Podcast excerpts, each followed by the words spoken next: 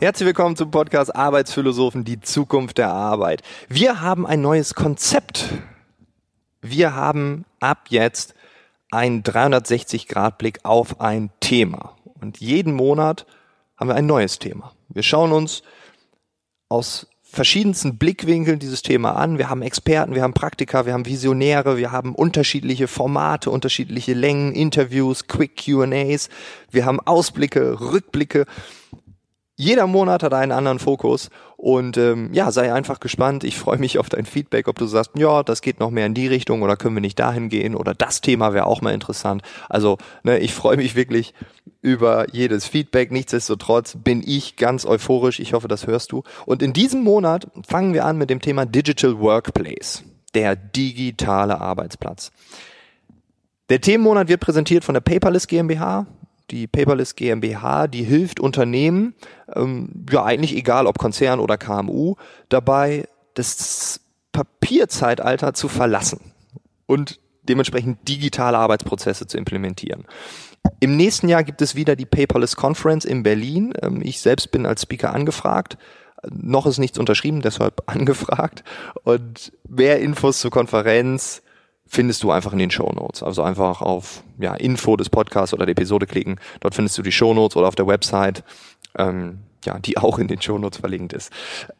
Aber jetzt zum Thema. Ich saß gerade in einem Café, habe dort gearbeitet. Letzte Woche war ich ein paar Tage unterwegs, habe auch dort überall gearbeitet, in der Bahn etc. pp.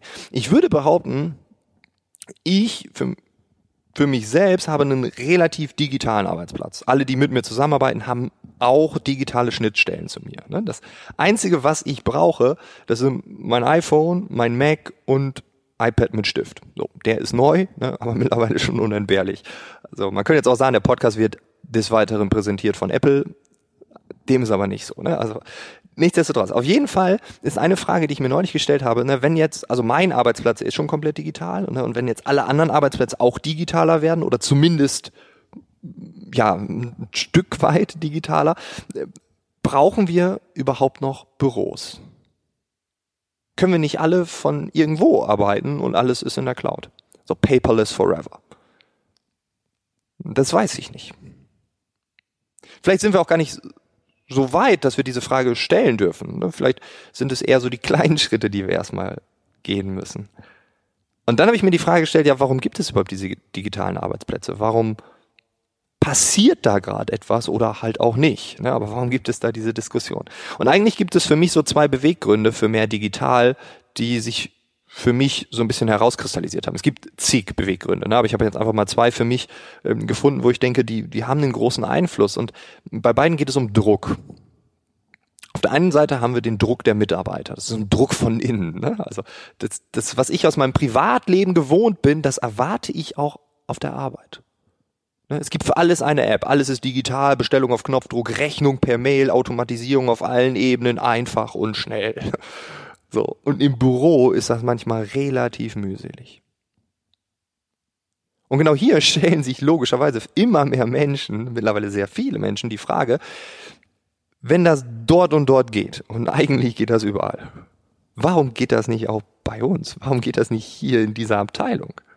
Und dann guckt man nach links und rechts und sagt man, ja, guck mal, unser Wettbewerber, der macht das, der und die Branche auch und okay, die Branche nicht, aber das ist auch Schifffahrt, ne? Aber was, so, warum geht das überall? Und dann kommt ne, mein, mein Lieblingsthema Homeoffice. Ja, das ist äh, wirklich New Work Basic, aber das wird auch noch von sehr vielen Abteilungen strikt abgelehnt.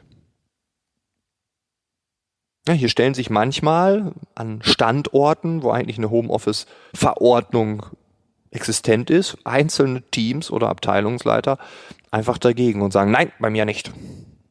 Also die stellen sich gegen so einen gesellschaftlichen Trend. Die stellen sich auch gegen eine Verordnung. Also sie verstoßen gegen ja, die Betriebsrichtlinien, das landet dann manchmal auch äh, von der Arbeitnehmervertretung oder dem Betriebsrat vor Gericht. Ne? Das ist logisch. Das heißt, es gibt so, ein, so einen Druck von innen und der wird immer stärker. Und dann gibt es den Druck von außen. Da kann man sagen, klar, der Kunde erwartet das, eine ähnliche Perspektive, so kein Mitarbeiter, aber Kunde. Ne? Und wenn das privat da und da geht, Amazon, bla bla bla, Apple, ne? warum ist das so schwerfällig hier mit euch? Ne? Sobald da B2B dran steht, ist es schwerfällig, mühselig. Und ja, das ist auch ein Grund. Aber es gibt ja den Druck von außen und das ist vielleicht der technologische Druck, nämlich der Druck der Hersteller. Und das ist eine interessante Entwicklung, weil wenn mein Microsoft Softwarepaket, ganz einfaches Beispiel, ausläuft und es keinen Support mehr dafür gibt, dann muss ich die neueste Version kaufen. Und die ist in der Cloud. Ich kann ja heutzutage auch keine 15.000 Siemens C25 Handys mehr ordern sondern werde, wenn ich 15.000 Mobiltelefone brauche, relativ wahrscheinlich bei Samsung oder dem iPhone landen. Das heißt, die technologische Entwicklung gibt die Richtung eigentlich schon vor. Ich muss es kaufen, wenn ich heute dann irgendwann, wenn der Support ausläuft oder die Dinger kaputt sind. Und dann habe ich das und dann muss ich mich halt auch damit beschäftigen. Ein spannender Punkt, den ich gerade noch sehe, ist, dass immer mehr darüber reden, sagen, ja, wir brauchen so digitale Geschäftsmodelle. Ne? Und sage ich so, ja, die braucht ihr. Ne? Und in digitalen Geschäftsmodellen stecken ja auch digitale Strukturen. Also Strukturen sind anders, Prozesse sind anders, die sind schon digital, weil ein digitales Geschäftsmodell sollte auch digitalen Struktur, äh, ja, digitale Strukturen haben. Das macht keinen Sinn, wenn es nicht so ist. Ne? Und die wiederum sind dann ja auch leichter in digitale Arbeitsplätze zu, zu transformieren. Und das darf man nochmal dazu sagen. Also nicht, also digitale Geschäftsmodelle sind heute nicht mehr ausschließlich für Startups reserviert.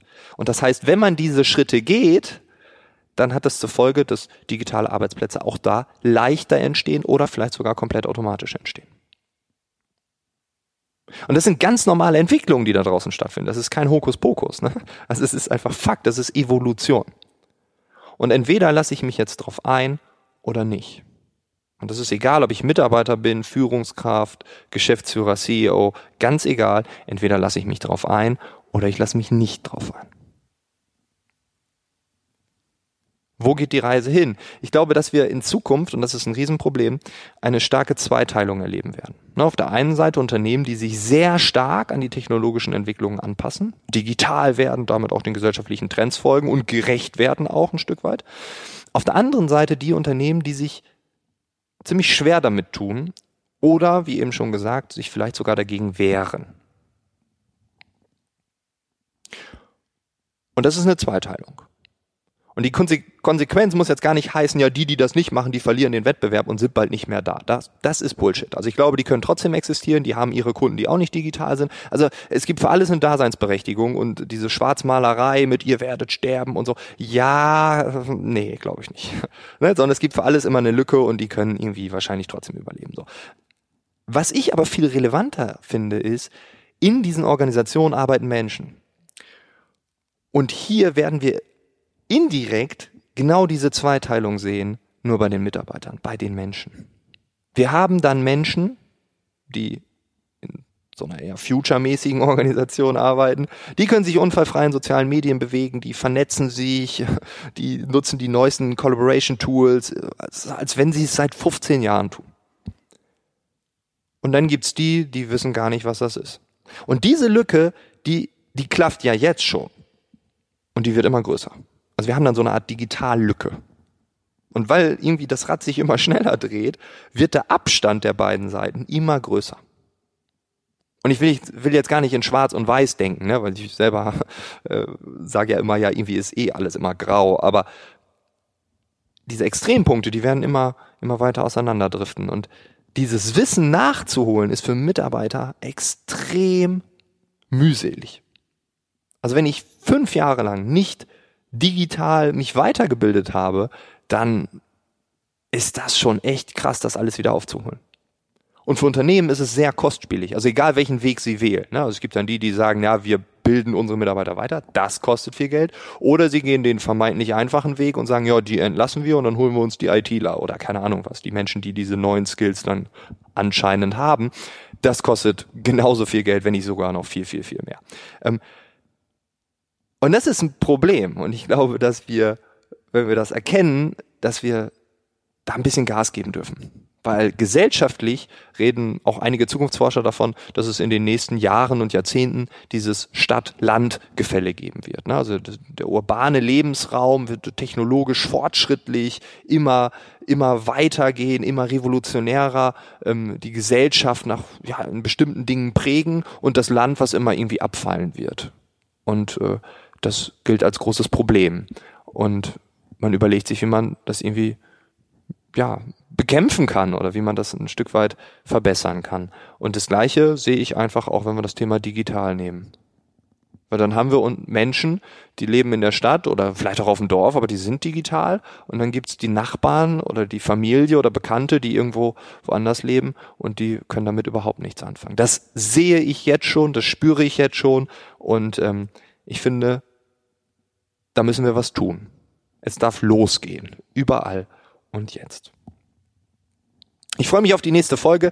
Ähm, ich habe ein Gespräch mit einer sehr interessanten Person, die genau weiß, wie es um den digitalen Arbeitsplatz aussieht bei uns in unseren Unternehmen. Sei gespannt. Wir hören uns nächste Woche wieder.